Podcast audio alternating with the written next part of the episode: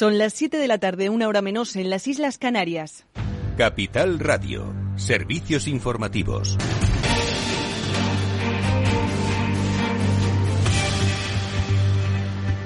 Muy buenas tardes. La Unión Europea pide no reconocer los referendos de Rusia para anexionarse los territorios ucranianos de la zona del Donbass. El mandatario de política exterior de la Unión Europea, Josep Borrell, ha catalogado estos referendos como ilegales, que recuerdan a lo ya vivido en Georgia en 2008 y en Crimea en el año 2014. También ha anunciado una nueva lista de sanciones por parte de la Comunidad Europea a Rusia, entre las que figuran diferentes personalidades y entidades.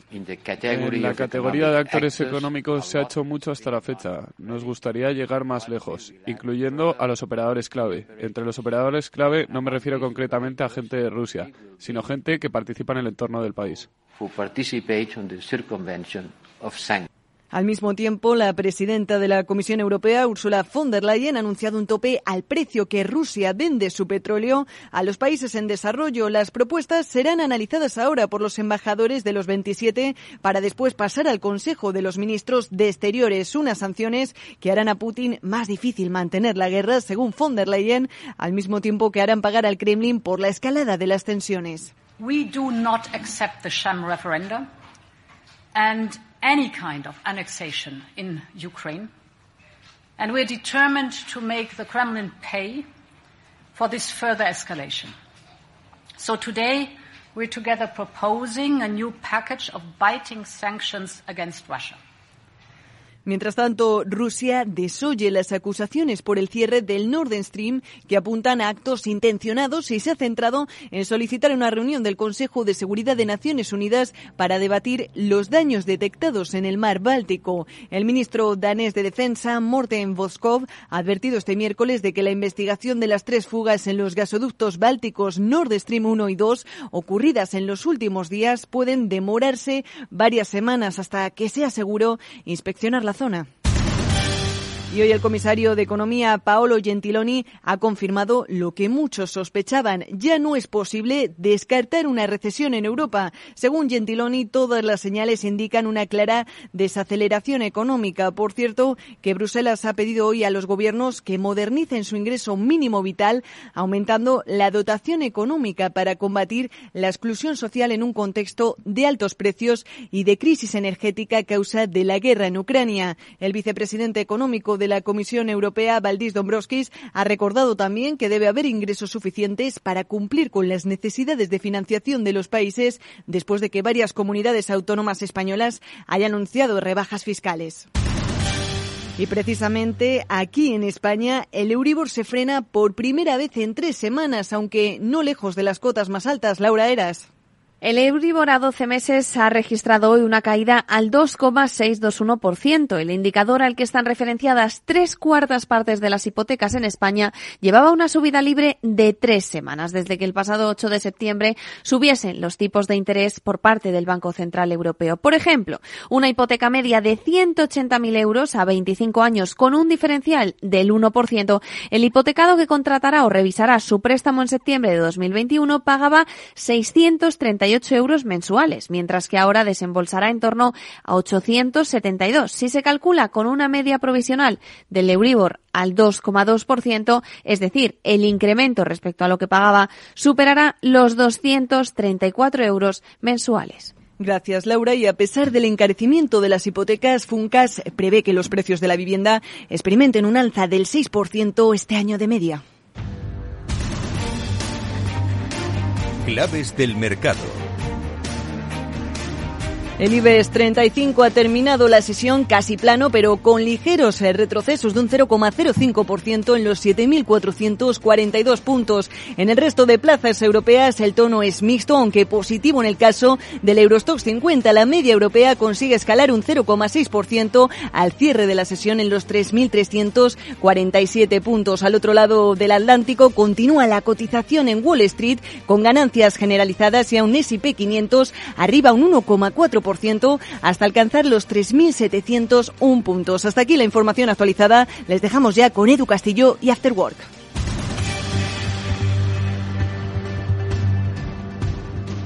Capital Radio. Siente la economía. ¿Te interesa la bolsa?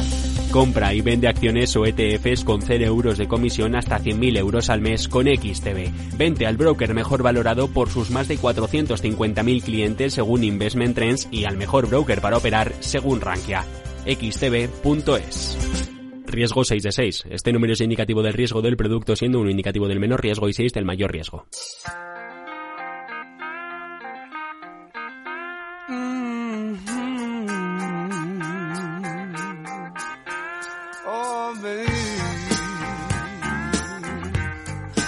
Después del trabajo, After Work, con Eduardo Castillo, Capital Radio.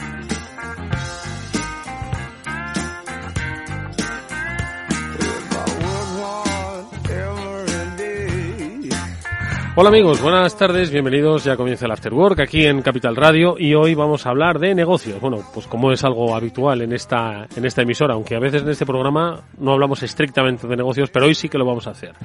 Lo vamos a hacer sobre todo para que toméis una buena decisión o os arrepintáis de la que hayáis tomado, porque hoy os vamos a hablar de el clásico dilema que hay en el inicio de una carrera profesional.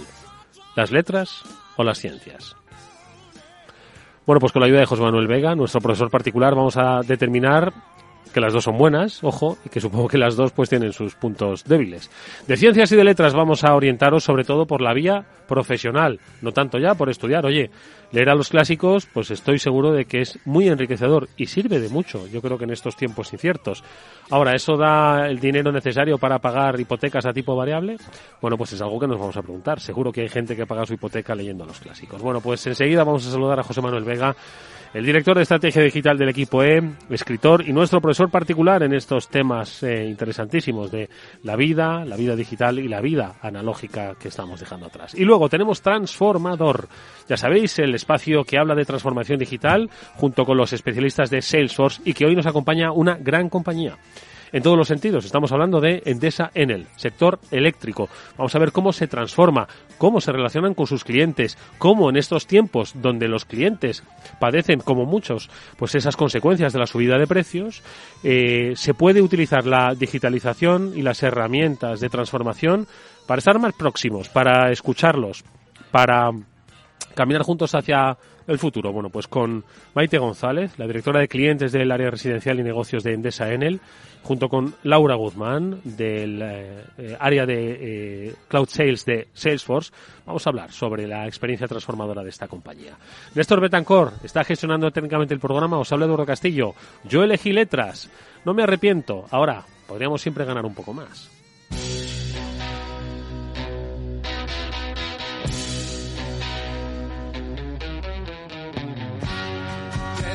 Aunque ahora dicen que no, no, las soft skills se valoran muchísimo. Bueno, pues valórelas usted, por favor. José Manuel Vega, ¿cómo estás? ¿Qué tal? ¿Cómo estamos? Aquí, tú eres medio, ciencias, medio letras, ¿no? Pues sí, yo soy un perfil raro. A ver, de, entrada tengo que decir que soy de ciencias. Soy ingeniero. Entonces, fuera del pues, estudio. Eh, fuera pues, entonces, sí, aquí tenemos que, tenemos que hablar. Tenemos que hablar. Pero vamos, sí, de ciencias. Soy un tío de ciencias. Bueno, sí. ¿qué tal estás? Perfectamente. Bien. Sí, de vuelta del verano. Eh, oye, pues nada, empezando el curso. ¿Puedo, ¿Puedo decirle una cosa que me has dicho fuera de micro a los oyentes? Ay Dios. Venga, dispara. Te he preguntado, ¿qué tal el arranque del, del curso? ¿Qué tal los negocios? Como sabéis, si no lo sabéis yo os lo digo, José Manuel trabaja en estrategia digital. Ayudan a otras empresas a posicionarse, diseñar, encontrar su identidad digital. Y me decía, mucho, mucho, muchísimo. Más del que ahora mismo Sí, sí, efectivamente es un. Podemos asumir. Sí, sí, es, eh, tenemos mucho trabajo en, en, mi agencia, pero no es, no es somos nosotros, es en general el sector. Ahora mismo encontrar eh, una empresa que te pueda eh, ayudar con temas digitales es prácticamente imposible porque está todo el mundo hasta arriba, no se encuentran profesionales, es, es complicado, complicado. Vale, y, y para esto ¿Hay que hacer ciencias o hay que hacer letras? Sí, mira, es una, es una buenísima pregunta. De hecho, eh, como estamos un poco iniciando el curso escolar, eh, me pasa habitualmente que me pregunte, que amigos y conocidos me preguntan, oye, que mi hijo tiene 16 años, está con el bachillerato, está un poco perdido, ¿qué, qué sería bueno? Que estudie ciencias, que estudie letras, porque tal, estaba... Bueno, ese perdido que suele tener un poco todos los adolescentes, ¿no? O sea, para mí es una pregunta esta eh, recurrente, ¿no? Entonces, bueno, pues se me ocurrió el tratar tratar un poco ese tema hoy aquí, ¿no?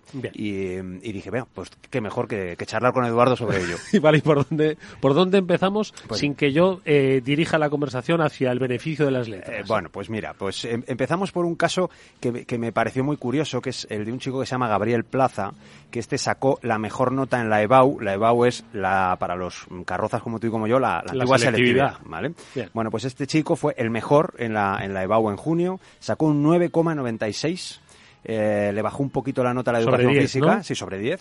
Y, luego, bueno, por la prueba específica de alemán, que sacó 9,75, el resto todo 10. O sea, este chico estamos hablando de un figura, un figura el, mejor, digamos, ¿no? Bueno, pues eh, le hicieron varias entrevistas en los medios y tal, eh, probablemente muchos oyentes se recuerden este caso, y entonces todo el mundo le pregunta, bueno, ¿y qué vas a estudiar, no? Un tío como tú, brillante, el mejor, ¿qué vas a estudiar? Y entonces sorprendió a todo el mundo diciendo que filología clásica, ¿no? Em, bueno, pues a las 48 horas después le machacaban en Twitter al pobre diciendo vaya mierda de carrera, digo literal, vaya mierda de carrera, luego nos quejamos que hay precariedad, eh, los, los mejores se nos van a, esta, a estas cosas, eh, luego no van a encontrar trabajo, etcétera, Le machacaron al ya pobre. sabéis, con el amor que desprende Twitter habitualmente. Exactamente, lo, habitual. Y el, pobre tuvo un ataque de ansiedad y, bueno, pues tuvo que, cerrar sus cuentas en, redes sociales porque, porque no aguantó la presión. este es el, el, caso de un chico muy brillante, que decidió ir por un camino de letras, pero además de las letras puras, de las, de, de, las de latín y griego, digamos, ¿no? Entonces, ¿qué es lo que eligen en general los chavales? Tengo datos aquí del, del 2021. Eh, y bueno, pues empezando por la universidad pública, fíjate que eh, lo más elegido son las ciencias sociales, jurídicas y humanidades. Es decir, lo que, lo que eligió eh, Gabriel. Hablamos de él 45% de los universitarios que entran. ¿no? Eh, todo lo que tiene que ver con lo biosanitario, ciencias y, biosalud, lo eligieron el 24,3%. En la tecnología, ingeniería, matemáticas, el 18%. Y artes, el 12%. Estas cifras son un poquito más extremas en la universidad privada. Eh, la parte de humanidades, jurídico y tal, 55%. Ciencias biosanitario, 27%. Tecnología, el 10% y artes, el 6%. Es decir, solo estudia tecnología el 18% en la pública, el 10% en, en privada. ¿no? Sorprende de la diferenciación por sexo también aquí. El 60% eh, de, de, los que eligen ciencias jurídicas son mujeres, el 50% en el, biosanitario, 23% solamente mujeres en tecnología y 73% artes. Es decir, podríamos decir el dicho ese que, circula por ahí de los hombres prefieren trabajar con cosas y las mujeres con personas. Es decir, que al final hay una, eh, bueno, pues una, parece que hay un una inclinación hacia los estudios que tienen que ver con letras y también con el sector biosanitario. Eso es un poco lo que se lleva el grueso de los chavales que están eh, accediendo a la universidad. Vale, esto es lo que piden los, los chavales. Habría que ver un poco. Eh, siempre es un debate interesantísimo, ¿no? El por qué se dirigen hacia, hacia unas carreras u otras. Eh, teniendo por un lado, necesidades que ahora vas a comentar sobre qué es lo hacia dónde evolucionan las sociedades y hacia dónde evolucionan las demandas empresariales, porque al final las, las personas pues van a trabajar en empresas públicas o privadas, ¿vale? Porque vamos a llamar empresa pública lo que es la administración o lo que son servicios de la administración. Y, entonces, esto yo creo que es un tema interesantísimo, ¿por qué se dirigen una gran mayoría de, de estudiantes hacia las carreras pues de ciencias sociales, de humanidades? Eh, hay otros debates que subyacen, ¿no? El por qué eh, muchas mujeres se dirigen hacia carreras sanitarias y no hacia carreras tecnológicas, lo que dicen las llamadas STEM, ¿no? Eh, y yo creo que todo esto forma parte del mismo, del mismo, de la misma base, ¿no? El, tanto de los estereotipos como de la falta de referentes como de la formación secundaria que está instalada en nuestro país, ¿no? Y las direcciones eh, hacia las que finalmente dirigen a todos estos estudiantes, no sé. Sí, la verdad es que no, para esto no tengo respuesta. Es decir, estos son los datos y ahora, ¿cuáles son las razones de todo esto? Pues, por ejemplo, has hablado del tema de, referentes. A mí me parece eso muy importante. Mm, eh, tenemos referentes de mm, muchas tonterías en, nuestra sociedad y, sin embargo, por ejemplo, no tenemos referentes que puedan, que puedan marcar el camino en una decisión tan importante como a qué me voy a dedicar. es decir, qué voy a estudiar y, por tanto, a qué me voy a dedicar en el futuro. ¿vale? Así que, así que sí, la verdad es que para esta pregunta no, ¿por qué es así? No tengo, no tengo Y sobre todo que no está respondiendo a las necesidades del mercado actual. Efectivamente, porque esa es la segunda parte de esta, de esta derivada y es que ¿qué está demandando el mundo laboral ahora mismo, el mercado? Bueno, pues eh, si miras los top 10 de cualquier, eh, de cualquier clasificación de los trabajos más demandados en 2021-2022, pues todo está copado de perfiles tecnológicos. Ciberseguridad, Big Data, análisis de datos, desarrolladores de aplicaciones, de administradores de tecnología en la nube, blockchain, marketing digital, etcétera, etcétera. Los perfiles no tecnológicos pueden aparecer a partir del puesto número 10. Hablo de desarrollo de negocio, personal sanitario, ahí sí, eh, servicio a, cliente o, customer experience. Bueno, pues esto son los puestos que se van colando entre una larga lista de puestos tecnológicos. Y luego, ojo, también hay mucha demanda en una serie de trabajos que no tienen que ver con lo universitario. Aquí la formación profesional tiene también mucho, mucho, mucho tirón. Hablo de, por ejemplo, conductores. Eh, uno, fíjate el dato que, que leía el otro día, uno de cada tres conductores se jubilan en cinco años. Es decir, nos quedamos sin parque de eh, conductores para, para, nuestros transportes.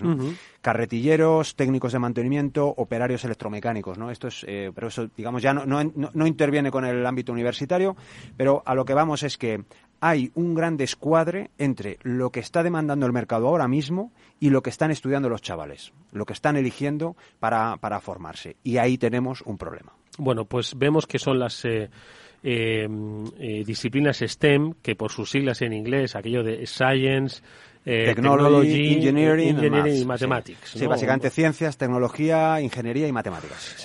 es que dicho así, cualquiera se acerca. bueno, pero sin embargo, pese a que se necesitan y que el mercado lo demuestra, y ojo, que también se requieren dosis de creatividad, de, de cierta empatía, humanismo, porque el, el, yo he oído hablar del EFI, ¿no? El humanismo, pero junto al, a la ética, ¿no? Eh, junto a, al ah, STEM, ¿no? Ahí, vamos, ahí vamos, Pero ¿qué, pasa con el STEM ahora mismo? A ver, las, las, eh, todo lo que son las disciplinas de estas de tecnología, ingeniería, matemáticas, bueno, pues generan, está claro por las cifras que hemos estado viendo antes, generan un bajo interés por parte de los jóvenes. Eh, tienen la mayor brecha de género, solo el 23% son mujeres, es decir, que es una carrera, un, tipo de carreras mayoritariamente masculinas, y tienen una tasa de abandono eh, brutal, 50% en ¿Ah, los tres primeros años, ¿eh? las ingenierías. Así que, bueno, pues que se soliciten luego en el mercado todas estas eh, estos perfiles relacionados con, eh, tecnología es consecuencia de que nos hemos convertido en una sociedad digital. Esta es la esta es la, realidad, ¿no? Además, como, como usuarios de tecnología, que lo somos todos, es decir, tú y yo y todos los oyentes somos usuarios de tecnología, pedimos cada vez más que sea más amigable, que sea más humana, más cercana. Hablamos de, ya adelantabas tú algo, de humanismo tecnológico, ¿no? Eh, hablamos de economía digital para las personas. Fíjate, no sé si recuerdas cuando hablamos de tecnología y personas mayores hace ya unos cuantos meses, que decíamos eh, una iniciativa en change.org de, de, un señor, que se llama Carlos San Soy mayor, no idiota. Soy mayor, no soy idiota, ¿no? Bueno, pues efectivamente este señor, entre otras cosas, reclamaba, vale, tecnología sí, si no me importa, pero hay que hacerla mucho más humana mucho más cercana. Y aquí es donde podemos decir que estudiar tecnología no es suficiente. Es decir, para el mundo al que vamos, el estilo de perfiles que se están demandando ya y que se van a demandar cada vez más en los próximos años son eh, perfiles que combinan la tecnología con las humanidades. Es decir, que esa pregunta que hacías al principio de ¿y qué vas a estudiar? ¿Ciencias o letras? Habría que responder con voy a estudiar ciencias y letras. Em, los perfiles más demandados a partir de ahora son aquellos que tienen la correcta combinación de ciencias y letras. ¿Existe ahora mismo una formación que dé esas capacidades de ciencias y letras? Em, va habiendo, va habiendo, cada vez más. Y em, bueno, esto no quiere decir que yo tenga que ser abogado e ingeniero, o licenciado en matemáticas Menos mal. y eh, tengo que estudiar mi ingeniería y luego los tochos esos de derecho exactamente no, no, no, no, no, es, no, es, no, es, no es el caso. Sería ideal pero pero no es el caso no entonces algunos ejemplos por ejemplo que te, que te traigo aquí. Una carrera de ciencias del comportamiento mm, hablamos de humanidades hablamos de filosofía interesantísimo sociología psicología más algo de tecnología. Cuando digo algo de tecnología no quiere decir ser ingeniero, ¿vale? Ojo, eh, no hace falta eh, una ingeniería, eh, pues un curso de especialización, por ejemplo, en experiencia de usuario, en marketing digital, en modelos de negocio digitales, serían el complemento ideal, por ejemplo, para alguien que haya estudiado sociología o filosofía o psicología. se demandan una barbaridad de perfiles que, mm, por ejemplo, combinen eso, ¿no? Ciencias del comportamiento, pero de la mano de la, de la tecnología. Y además, como dices tú, de tecnología no, no, no son ni cacharros ni ingeniería, sino cosas específicas que al final tienen poco que ver ¿no? con el comportamiento humano, ¿no? la experiencia de, usuario, experiencia de cliente, modelos de negocio digital. Exactamente. Entonces eso puede ser un, un, curso de especialización a lo mejor de un año para complementar estudios pues de, ciencias del comportamiento de humanidades. ¿no? Otro ejemplo, eh, Bellas Artes, por ejemplo, que es una carrera que probablemente a día de hoy esté completamente fuera de mercado, pero tiene una cosa muy importante y es eh, la creatividad tan potente que desarrollan los chicos de, Bellas Artes, ¿no? Entonces, Bellas Artes de por sí probablemente tenga muy difíciles salidas, pero si va de la mano de la tecnología, pues de repente la cosa cambia. Y bueno, pues el diseño de producto digital, por ejemplo, ahora mismo eh, tiene una necesidad de profesionales enormes y los mejores, que los seniors, digamos, los directores creativos que están liderando estos proyectos, vienen de Bellas Artes, pero han estudiado tecnología. Tienen que saber qué es lo que hay detrás de las máquinas, ¿no? Así que, por ejemplo, pues es otra combinación magnífica de estas de ciencias y letras. Oye, antes, eh, volviendo un poquito, ahora seguimos adelante, las Bellas Artes, ojalá, lo, en fin, a, punto estuve. Eh, hablas de la filosofía y es que hay un dato que me llama mucho la atención, el, el aumento de la demanda para estudiar filosofía. Sí, efectivamente. Esta, esta noticia la leí al otro día, el boom de vocaciones en la carrera de filosofía suben un 33% en los últimos cinco años. ¿no? Y era una carrera igual, que hace 10 años, 15, pues prácticamente estaba estaba en, la, un letargo sí, así. Sí, sí, letargo, podríamos decirlo, en stand-by o, en, la, última de la lista de las elecciones de los chavales, ¿no? Y sin embargo ha habido un despertar, ¿no? Un despertar con, con este tipo de estudios y de nuevo, complementar los estudios de filosofía con conocimiento sobre tecnología es un paquete brutal ahora mismo. Bellas Artes dices que efectivamente el diseño, hoy todo es diseño, es decir, eh, y todo es visual. Lo hemos hablado aquí en más de una ocasión, ¿no? Al final, tanto lo que es la imagen audiovisual como lo puramente visual, estético, es forma parte de nuestra vida, de nuestra vida digital moderna, ¿no? Correcto, correcto, sí. Así que de nuevo mm, animo a los chicos que bueno pues que tengan digamos una cierta cadencia por este tipo de temas, que eh, bueno pues que no lo descarten, pero que de verdad no vayan por el camino clásico, digamos que al que te lleva una carrera como Bellas Artes, que podría ser bueno pues el convertirte en artista simplemente o en dar clases o en eh, historia del arte, no no no, eh, directamente complementarlo con tecnología. Más es que hoy sí, la creación, muchas, la creación artística tiene un componente digital importantísimo, ¿no? Totalmente. Se sigue pintando con acuarela, por supuesto, pero hoy muchas de las creaciones artísticas, bueno, es que estoy pensando, por ejemplo, también en ingeniería 3D, ¿no? O sea, en ingeniería eh, en impresión 3D, en hablabas de pintar, hablabas de pintar en acuarela, el conocimiento que necesitas de las capas para pintar en acuarela es el mismo que requieres para manejar las capas de Photoshop, por ejemplo, ¿no? De un programa de diseño de, los más utilizados, ¿no? ¿Ah, Así que sí, con una cosa puedes aprender la otra, pero tienes que tener, como decía, insisto, una pierna en el asentada en el ámbito digital. Ah, muy interesante, muy interesante esto. Oye, ¿qué más, eh, ¿qué más mezclas podemos encontrar? Ciencias y letras. Hay una que te va a gustar, periodismo. ¿Periodismo se puede mezclar con algo? aparte de con mala gente. Periodismo se mezcla perfectamente con el marketing digital. Y, eh, por ejemplo, un buen periodista a día de hoy no puede salir a la calle a trabajar sin saber de posicionamiento en buscadores. Efectivamente. Por ejemplo, ¿Quién no sabe de SEO? De SEO, exactamente. Entiendo que tú eh, estás sobrado con este tema, ¿no? Eh, podemos hablar un día, por ejemplo, de SEO. Fíjate que no. Sí, no, sí, está muy bien. Está muy bien que hablemos de SEO porque al final posicionamiento en buscadores. Exactamente. Lo primero que te sale en un buscador cuando tú lo buscas en Google, que es donde soléis buscar, aunque hay otros buscadores en la vida, ojo, ¿eh? Pero ¿Lo primero que te sale es necesariamente lo mejor? ¿O eh, es porque alguien no tendría por qué lo serlo? Conseguido colocar? Sí, no, tendría por qué serlo, porque aunque Google en sus resultados orgánicos, bueno, pues ofrece lo que considera que es lo mejor, eh, pero bueno, ahí están los técnicos de, los expertos en posicionamiento jugando un poco con el algoritmo de Google para que una página se posicione antes que otra. Vale, te, compro esta parte, ¿eh? porque además estás ayudando a muchos padres a que se queden tranquilos. No te preocupes, papá, que voy a estudiar Bellas Artes, pero también voy a estudiar diseño digital, ¿vale? Entonces el padre va a respirar tranquilo. No te preocupes, mamá, que además de filosofía voy a hacer unos cursos de eh, experiencia de cliente digital que me van a ayudar a comprender al ser humano y en su, en su reflexión y, proceso, proceloso andar por la vida digital. Se queda la madre más tranquila. Pero ¿y el ingeniero? que pues mira, em, ¿tiene opciones?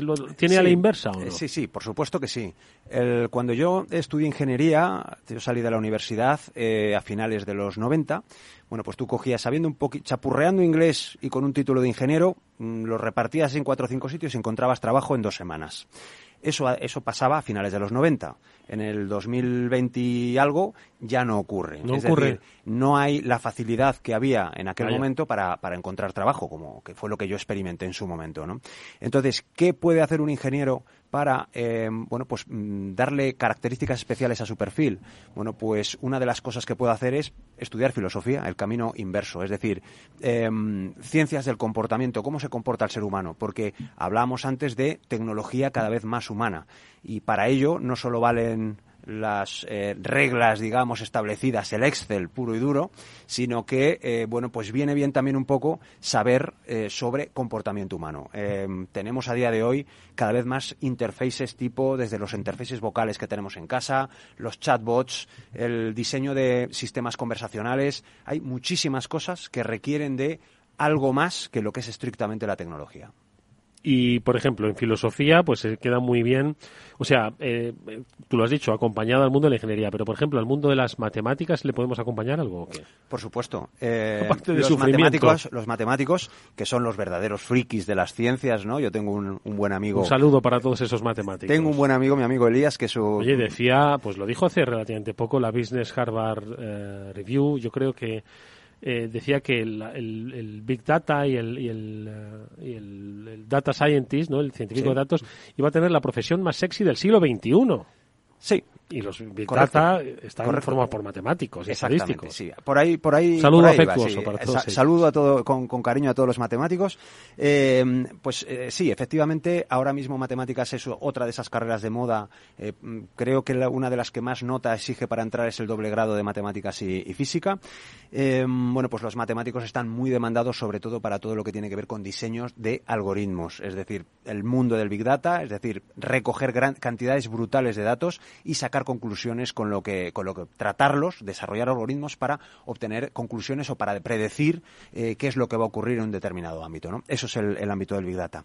Bueno, pues ¿cómo puede complementar su formación un matemático? Bueno, pues con una cosa muy sencilla, con técnicas de creatividad porque los algoritmos son cada vez más complejos, tienen en cuenta cada vez más variables, introducimos cada vez más datos y necesitamos soluciones originales que no son solamente el puro Excel, lo, que, lo, que, lo que saca el matemático de serie, ¿no? sino que necesitamos soluciones creativas. Así que, por ejemplo, un curso en técnicas de creatividad sería el complemento ideal para un matemático. Sí, es cierto. Hay una disciplina, el periodismo de datos, que basa pues eh, no solo en extraer información, historias periodísticas a partir de datos, sino que lo importante es cómo se visualizan esos datos. Y para ello el diseño, infografismo, eh, eh, cartografía, bueno, pues son una de las demandas, porque al final todo nos entra por los ojos y sobre todo pues lo, acabamos de entender que es lo, que es lo importante.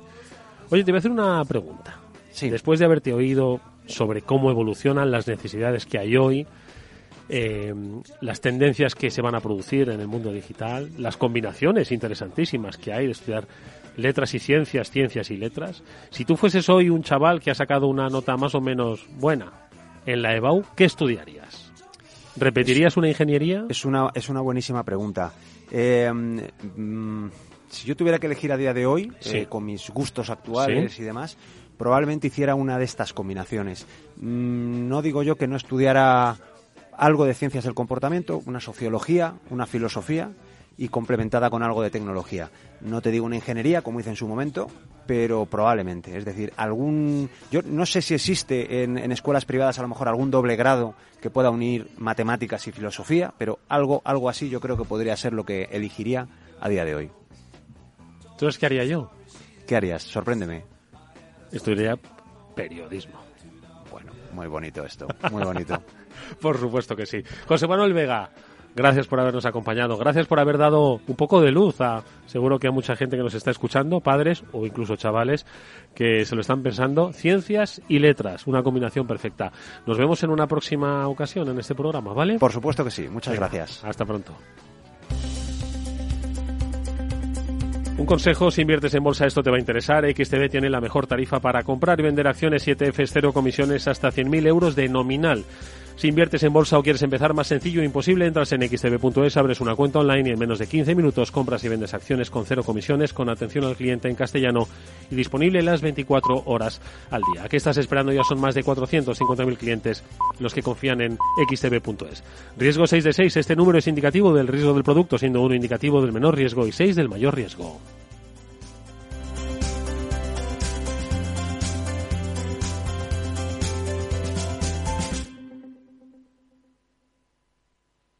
After Work con Eduardo Castillo. ¿Qué es ir más allá? Con Arval podrás llegar donde te propongas de la forma más sostenible y desplazarte como y cuando necesites con una oferta de renting sostenible, segura y conectada. Y preocuparte solo de conducir porque nosotros nos ocupamos del resto. Arval, la transición energética arranca aquí. Más información en arval.es. Para personas inquietas, Capital Radio. A continuación, El Transformador, de la mano de Salesforce.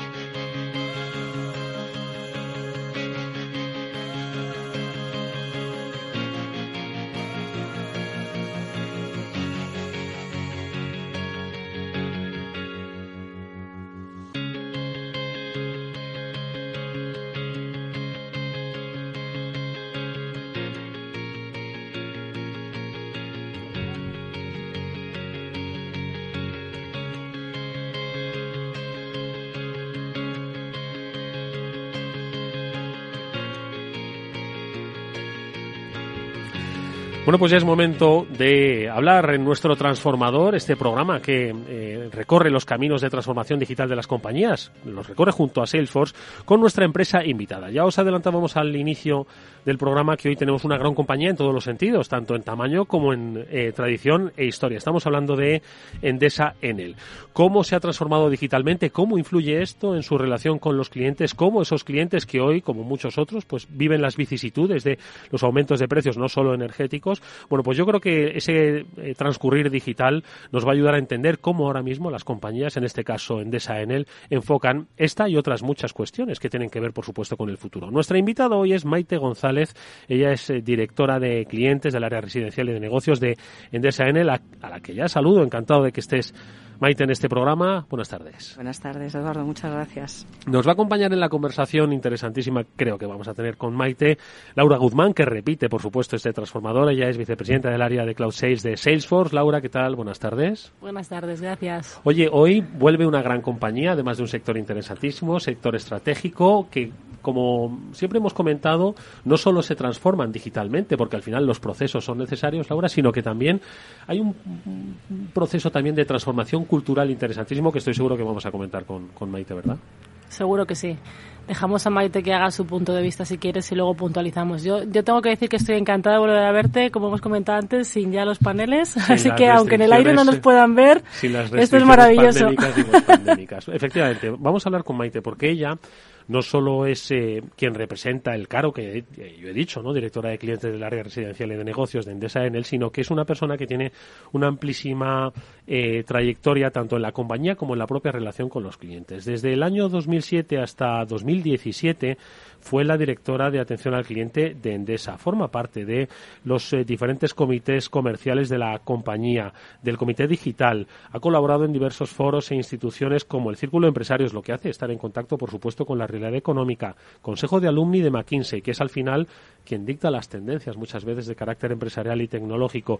Y en definitiva tiene, como decimos, una trayectoria en Endesa que yo creo, Maite, te permite tener una visión de largo plazo de cómo ha evolucionado el cliente y las compañías en su relación con los clientes, en este caso Endesa, a lo largo de los últimos años, porque estamos hablando de una fase predigital, aunque en 2007 sí que estábamos en un entorno digital, nada tiene que ver con un entorno 2022, ¿no? donde nos hemos transformado radicalmente.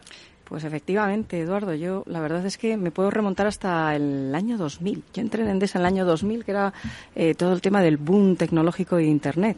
Y realmente entré para trabajar en una startup digital en Endesa. Era el momento en el que se hablaba de todo el cambio, eh, digamos, de la burbuja tecnológica.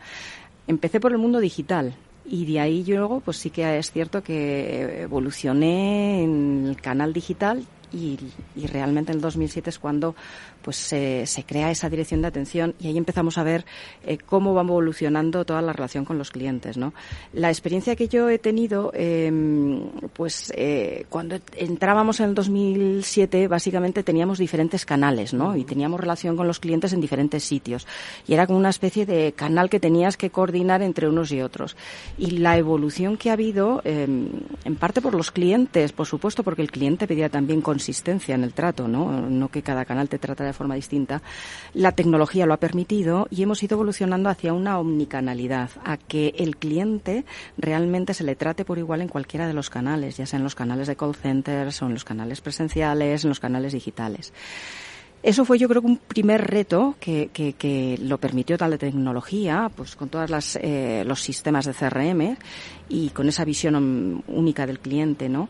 Eh, pero que siguió evolucionando y yo creo que sí que es cierto que en, en, actualmente, en el 2022, ya estamos hablando de una visión completa con data y visión única del cliente, ya no solamente en la, en la relación, digamos, de, de, front, sino también la relación de todas las cosas que suceden en el back, ¿no? Que sucede en la factura, en los contratos. Entonces intentamos generar toda esa visión del cliente y, y yo lo que he visto sobre todo es muchísimo cambio en, en, dos aspectos. Por un lado, lo que es la relación que el cliente puede escoger en cualquier canal y ha crecido muchísimo los canales digitales. Eh, y bueno, esto podemos comentarlo luego, pero los volúmenes y las interacciones, mucho motivado también por la pandemia, uh -huh. que la pandemia lo que hizo fue pues que los canales presenciales en un momento dado pues desaparecieran ¿no? de, de nuestro entorno. Eh, ha aumentado muchísimo, ya te digo que hasta por cuatro las relaciones y las interacciones de antes de la pandemia, actualmente uh -huh. eh, después de la pandemia, y también luego la capacidad de personalizar el trato con el cliente, el servicio con el cliente, porque tienes mucha más información accesible y eso yo creo que también es un punto muy relevante, que el cliente intentemos que no se sienta uno más, sino que se sienta una persona con nombre y apellidos. ¿no? Dices personalizar el cliente. Esto yo creo que es consecuencia. Ahora vamos a profundizar ¿no? en eh, cómo hemos llegado y cómo se desarrolla esa omnicanalidad, tecnologías, ¿no? cómo la ayuda del Salesforce puede eh, eh, como decimos, eh, contribuir a canalizar pues esas nuevas formas de relacionarse con el cliente. Pero has eh, dicho una palabra que es la personalización. Entiendo que es fruto eh, de la evolución de ese propio cliente, que entiendo que ha ido adquiriendo más destreza, pues eh, otro tipo de necesidades, otro tipo de de formas en las que quería que su empresa, la que le eh, ofrecía su energía, se relacionase con ellos. Entiendo que es algo que tú también has sido testigo, ¿no? Bueno, el cambio del comportamiento del cliente ha sido brutal. O sea, el cómo se ha ido comportando, yo creo que ha sido por todas las tecnologías. Es decir, eh, cuando un cliente empieza a comprar en Amazon, ya pretende que el nivel de servicio y la personalización que tiene en Amazon, en el mundo digital, en el entorno digital, se traslade también al resto de interacciones que claro. tiene con las otras compañías. Entonces, el nivel de exigencia aumenta, el cliente es mucho más digital, el cliente está, es mucho más social eh, tecnológicamente en redes sociales pues se, se expande mucho más toda, toda, toda su, su, actividad y es muchísimo más eh, exigente a la hora de que le traten, si tú ya me conoces, trátame como, como, ¿sabes? María González, no como un número más, ¿no? Y con la información que tienes, pues intenta también proponerme y, y darme un servicio, proponerme ofertas que estén adecuadas a lo que voy necesitando. Yo creo que el listón que elevan las empresas tecnológicas se va trasladando también al resto de sectores y entre ellos el nuestro, el energético. Laura, ¿qué te parece el, concepto de personalización y sobre todo lo que apuntaba Maite ahora mismo, ¿no? Como ese cliente, oye, se vuelve mucho más exigente porque se habitúa ya a una relación con las empresas que quizás, como decía, son del mundo digital, pero ahora las pide para sus otras empresas con las que con las que trabaja, con las que tiene eh, contratos, ¿no? Pues mira, estoy 100% de acuerdo y como tú comentabas, no es solo en tu sector, lo estamos viendo en, muchas de nuestras relaciones con nuestros clientes. Eh, un cliente pues espera una orquestación de las eh, comunicaciones con su con la empresa con la que está interactuando independientemente del canal. Entonces, por ejemplo, aterrizándolo, ¿no? A cómo nosotros ayudamos a nuestros clientes, pues tenemos la tecnología que permite a nuestros clientes, por ejemplo, no mandar una campaña de marketing a un cliente o una comunicación cuando ese cliente tiene un caso abierto porque tiene una incidencia. ¿no? Pues eso que parece un tema bastante sencillo por detrás, y tú lo sabes, Maite, Totalmente. es muy complejo si no tienes una tecnología que te hace, que te posibilita eso después de, de, los procesos que tienes que implantar y las personas en tu organización. ¿no? Y luego, por otro lado, a mí me gusta mucho lo que has comentado del COVID, porque hemos visto, por ejemplo, compañías que esto era ciencia ficción hace unos años, el agente del call center estaba en su casa atendiendo pedidos de la gente que todavía comíamos cuando la pandemia, hacíamos pedidos y comíamos. Y bueno, también hemos sido capaces de, de, decir, bueno, pues ahora con la tecnología un agente de servicio está trabajando desde su casa y es capaz de acceder a la plataforma que va a atender a, a nosotros como consumidores, ¿no? Uh -huh. Entonces, 100% de acuerdo, es una revolución y bueno, pues es eh, estar al día y aprovechar la capacidad que, que la tecnología acompaña a estrategias uh -huh. como la que Maite está comentando. Pero se tiene que crear en un, en un escenario, en un ecosistema digital, ¿no? Y aunque ahora vamos a profundizar, como digo, en cómo relacionáis eh, con el cliente a través de esa, de esa cultura digital, se ha ido construyendo, ¿no? Es decir, ha habido un proceso de transformación digital en la propia compañía. Decías en el año 2000, eh, sí. eh, a, a modo, poco menos que a modo intra, intraemprendimiento, ¿no? Que se Totalmente. Eran, eran iniciativas eh, que eran, bueno, duraron un poquito, también hay que decirlo, pero eran iniciativas que eran startups, eran portales. En el caso mío era un portal inmobiliario uh -huh. que teníamos que montar para, para clientes, ¿no? Y, y ahí empezó todo. Un proceso, ¿no? De transformación. Sí, en realidad, yo creo ¿no? que empezó, porque ahí también, bueno, pues se, se fíjate que se, se identificó y se contrató talento de fuera al principio estábamos un poco separados de la organización. Sí que es cierto que con la burbuja tecnológica ya al final pues eh, se, moduló, ¿no? Y se moderó y se integraron esas iniciativas dentro ya de diferentes áreas de Endesa. Y ahí ya, bueno, pues eh, el, ritmo fue distinto, ¿no? Y el enfoque fue distinto. Ahí ya más, eh, pero el talento existía y esas personas yo creo que, han estado y están diseminadas en muchas partes de Endesa y todas en cada una de sus responsabilidades han seguido empujando. Yo creo que ese, ese tema digital, ¿no? Y, bueno, pues yo creo que ahí lo que fue fue desarrollar todo el canal digital, desarrollar luego también, cuando entras en un canal digital empiezas a tocar lo que, lo que es los sistemas, la tecnología y la necesidad de interconectar unas cosas con otras. Yo ahí aprendí muchísimo y todo el equipo que estaba conmigo yo creo también de cómo es importantísimo el tener unos procesos que puedan escalar. Es decir, nosotros ahora tenemos más de 11 millones de clientes. Entonces, para hacer lo que comenta Laura, de en un momento dado quitar de una campaña los clientes que tienen reclamaciones abiertas, eso no puedes trabajar con botes y, y, y para arriba y para abajo. Uh -huh. Es decir, tienes que tener todo conectado en los sistemas, tienes que tener una visión del cliente, tienes que ser capaz.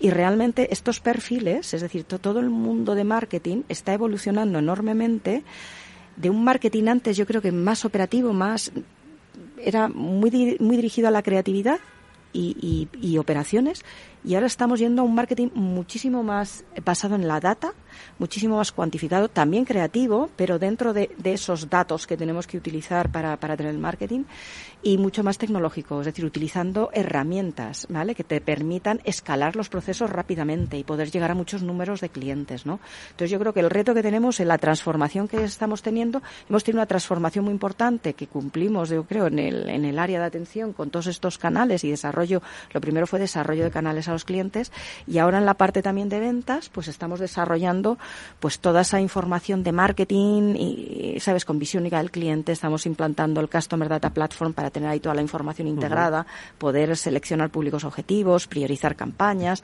gestionar bien los consentimientos y todo el riesgo de protección de datos, que es importantísimo uh -huh. a la hora de... Y todo esto tiene que estar, claro, muy automatizado y con mucho seguimiento. Y entiendo que además supone también una transformación cultural de la propia organización Totalmente. y de los trabajadores de la compañía. Totalmente. En España sois cerca de 9.000. sí. Sí, todo sí. el mundo cerca 67 de 65.000 o 67.000. Entonces, sí. ¿cómo se logra eh, esta, esta transformación cultural? ¿Cómo se trabaja? Bueno, eh, yo creo que hay, hay, un tema muy importante que es la sponsorización. Entonces, eh, en una empresa como Endesa, en Enel, el que venga desde arriba la importancia de la transformación digital es clave.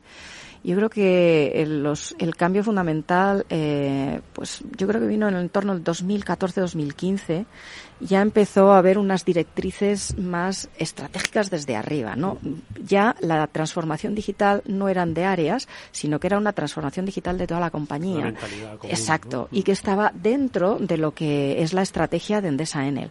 En Endesa Enel lo que nosotros intentamos es, eh, digamos que mejorar el mundo, hacer un mundo más sostenible, más limpio, y, acompañar a nuestros clientes en esa transición energética. Entonces, en todo este cambio, em, pues la verdad es que para luchar contra el cambio climático y conseguir esta transición energética, pues tenemos que tocar y digitalizar, eh, pues tanto todos nuestros activos, y ahí tenemos los activos de generación y los activos de las redes, las redes es básico en todo este cambio, que sean capaces también de, de, tener energía, ¿sabes? En, que no solamente se genera de central a clientes, sino que ya los clientes generan energía con el autoconsumo. Entonces, las redes tienen que estar preparadas para transmitir y gestionar eh, inteligentemente todo, todo, esta, todo este cambio.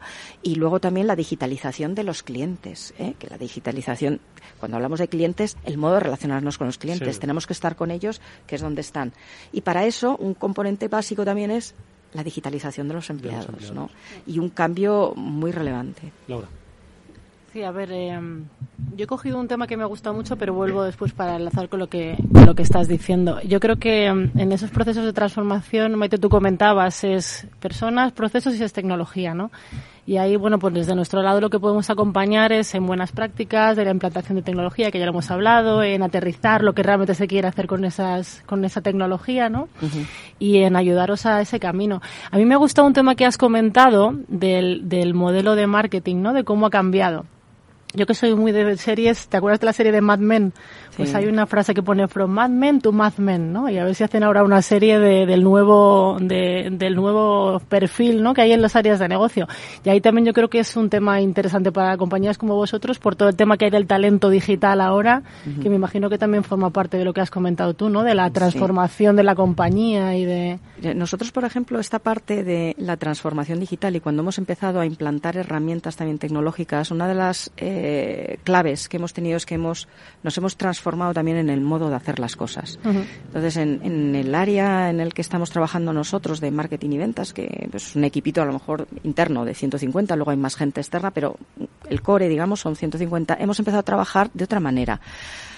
Ah, y esto ha sido reciente, desde el 2019. Entonces, antes, digamos que estábamos trabajando un equipo de marketing, pues con las áreas, eh, cada uno de ellos, pues marketing de producto, marketing de cliente, eh, ventas, tal como muy silos. Entonces, mm. claro, el problema que tienes es que en el área de marketing que estás con el cliente y el cliente está cambiando constantemente, tienes mm. que cambiar constantemente. Y además, es un área en el que necesitas movilizar un montón de, de compañeros de, de, la empresa, de diferentes áreas de la, de la compañía, de sistemas, de jurídica, de compras, de, de, de, muchísimas áreas, de publicidad. Entonces, para movilizar todo esto, eh, pues nos cambiamos y, pensamos entre todos que deberíamos ir a una organización agile, con equipos más distribuidos, ¿sabes? O sea, son organizaciones más planas, en el cual hay equipos que se autorregulan, ¿sabes? Tenemos claros los objetivos y los equipos proponen ideas para conseguir esos objetivos y ellos son los que también concretan qué es lo que pueden hacer en cada momento y solicitan los recursos para hacerlo. Y esto es una priorización constante. Entonces, este cambio, ¿sabes? Es lo que también nos, nos permite ver los perfiles y el talento que necesitamos. Si tenemos que hacer una iniciativa de un tipo que necesitamos utilizar mucha la herramienta de Salesforce Marketing Cloud y no tenemos gente que sepa hacer Customer Journeys en, en esta herramienta, pues entonces tenemos que formar y tenemos que... Y, todo es como un tema muy... Eh, muy dinámico, pero que va saliendo porque va saliendo por las prioridades del negocio, ¿no? Y, nos va saliendo, pues, qué, talentos, qué reskilling, qué, qué, nuevas personas necesitamos. Y, todo con un objetivo, que es el de mejorar, como decías, la vida eh, que nos rodea y la vida de los clientes. Y ahí es donde yo quiero profundizar, no me quiero ir sin, sin hablar de esto, porque claro, mejorar la vida de los clientes en este momento, estoy seguro de que se están diciendo, oye, oye, la factura de la luz, todo el mundo está hablando de esto, está en todos lados, ¿no? Entonces, desde estos conceptos que hemos estado hablando, de la digitalización, la transformación, la agilidad, la cercanía, ese cambio de perspectiva.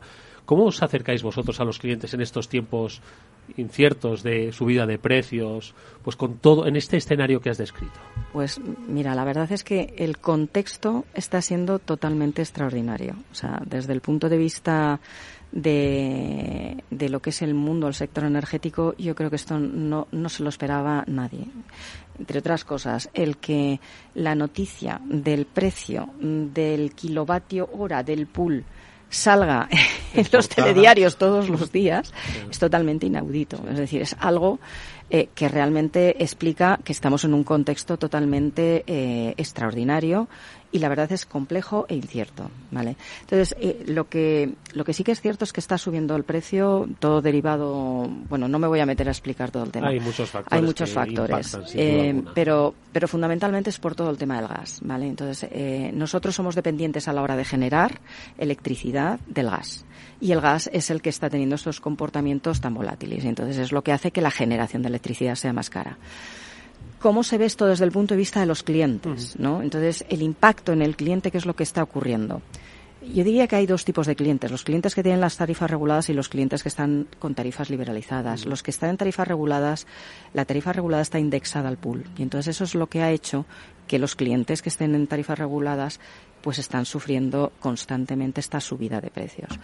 Los clientes que están en tarifas de mercado libre, normalmente todas las compañías, normalmente, algunas no, pero en nuestro caso lo que tenemos es fundamentalmente precios fijos estables durante un año. Entonces, esto no se ha notado. Entonces, sí que es cierto que ha habido gente que lo ha visto mucho en la factura y ha habido otras personas que no han notado tanto las subidas, ¿vale?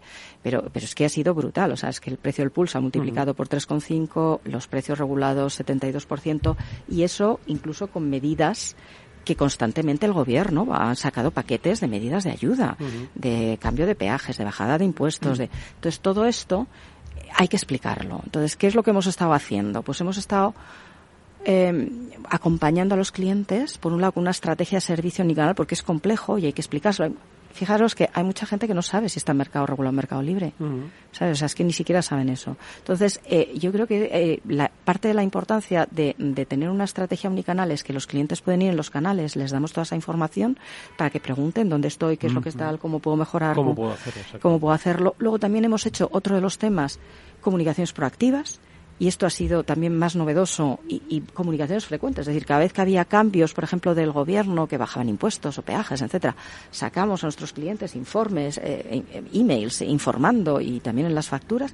Todo esto también nos lo permite la tecnología, que nos permite tener pues unas comunicaciones pues de muy alto impacto, ¿sabes? Con los emails y además personalizadas y que lo hemos podido hacer también.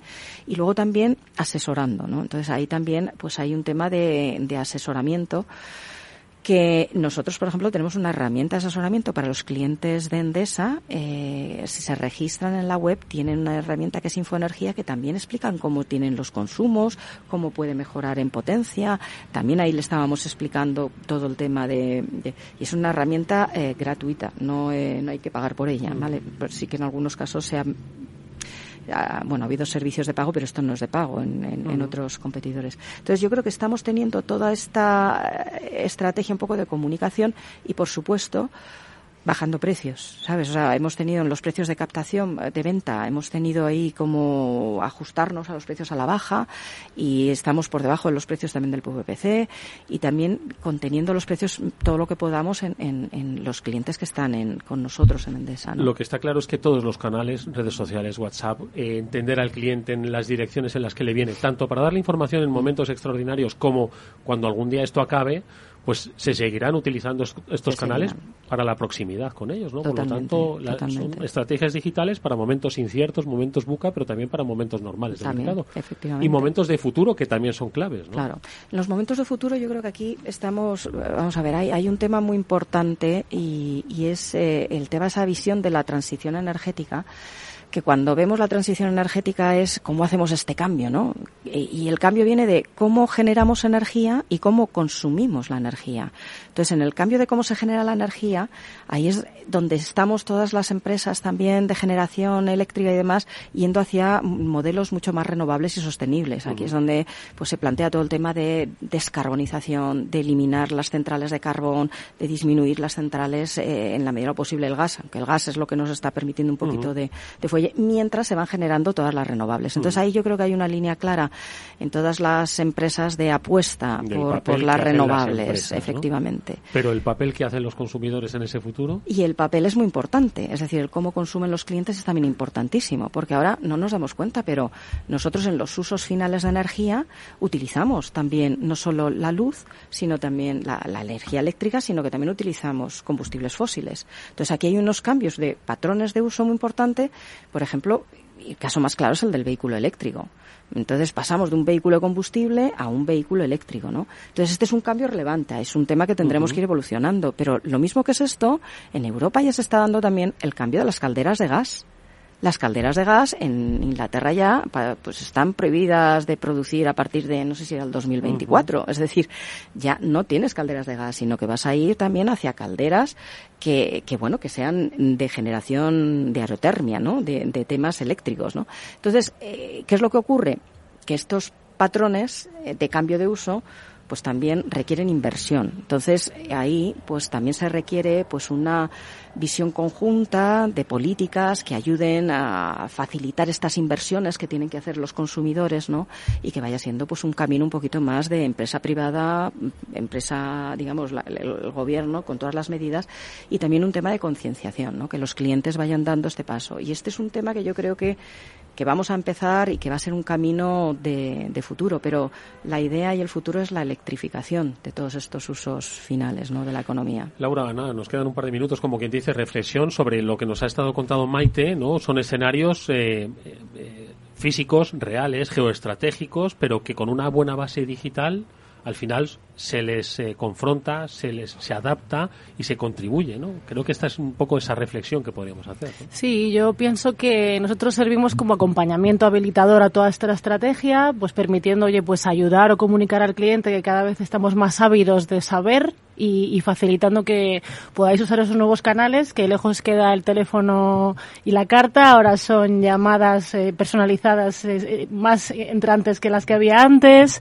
mensajes personalizados orquestados y bueno, yo creo que es simplemente acompañar la estrategia para que al final vosotros os centréis en vuestro negocio y tengáis la capacidad de responder de una manera flexible y a escala, porque ya hemos visto los números que, hay, que habéis compartido y que al final, bueno, pues consigáis vuestros objetivos de la manera más sencilla y más fácil tanto para vuestro cliente final como para el usuario vuestro negocio, que es para nosotros igual importante como es para vosotros vuestros propios empleados, ¿no? Que lo has comentado. O sea que creo que ese es el punto en el que podemos colaborar. Oye, pues yo creo que hay eh, un aspecto también muy interesante, pero que siento que él solo le tengamos que dedicar un minuto. 22 segundos. y es que decía nuestra invitada Maite González, directora de cliente residencial y negocios de Endesa Enel, que va desde el año 2000. Estamos 22 años después eh, liderando el liderazgo femenino que nos gusta mucho reivindicar también en estas disruptoras. Entiendo que ha cambiado mucho también ese, ese aspecto, ¿verdad? Sí, yo creo que la verdad es que cada vez hay más mujeres y, bueno, en mi equipo yo por lo menos lo intento. Y, no solamente a nivel, ¿sabes?, eh, a nivel de equipo general, sino de los reportes directos, pues me gusta mucho trabajar con las mujeres porque creo que son también estupendas, súper profesionales y lo hacen muy bien. ¿eh? Prometo que la próxima vez que vengas a las disruptoras dedicaremos 20 28 minutos a hablar de ese liderazgo femenino y dos a digitalización. Maite González es directora de clientes del área residencial y de negocios de Endesa Enel.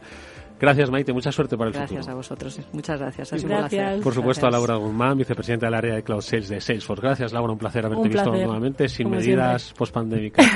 Nosotros, amigos, nos despedimos que volveremos mañana a las 19 horas aquí en la sintonía de Capital Radio.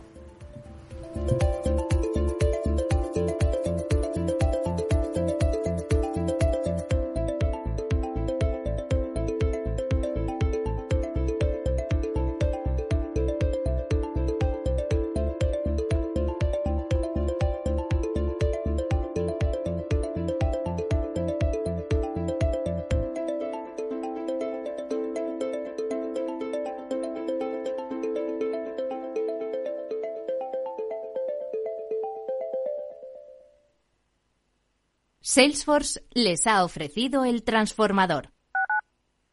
Capital Radio. Sus cuevas, historias de íberos y romanos de otros tiempos. Su plaza mayor de película, donde el tiempo se ha detenido. Un parador, antes convento de rezos, ahora paraíso del descanso. Y un castillo al que le dicen castillo, pero era un palacio. Chinchón, que no te la cuenten. Villas de Madrid, todas distintas, todas únicas. Comunidad de Madrid. Ahorra agua con Isabel del Segundo. Genial si no te bañas, pero si cuando te duchas te escuchas el disco entero, malamente. Solo una canción, ¿vale? Una canción.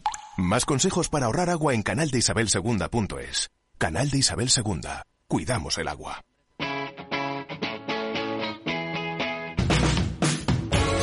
Capital Radio. Despierta la economía.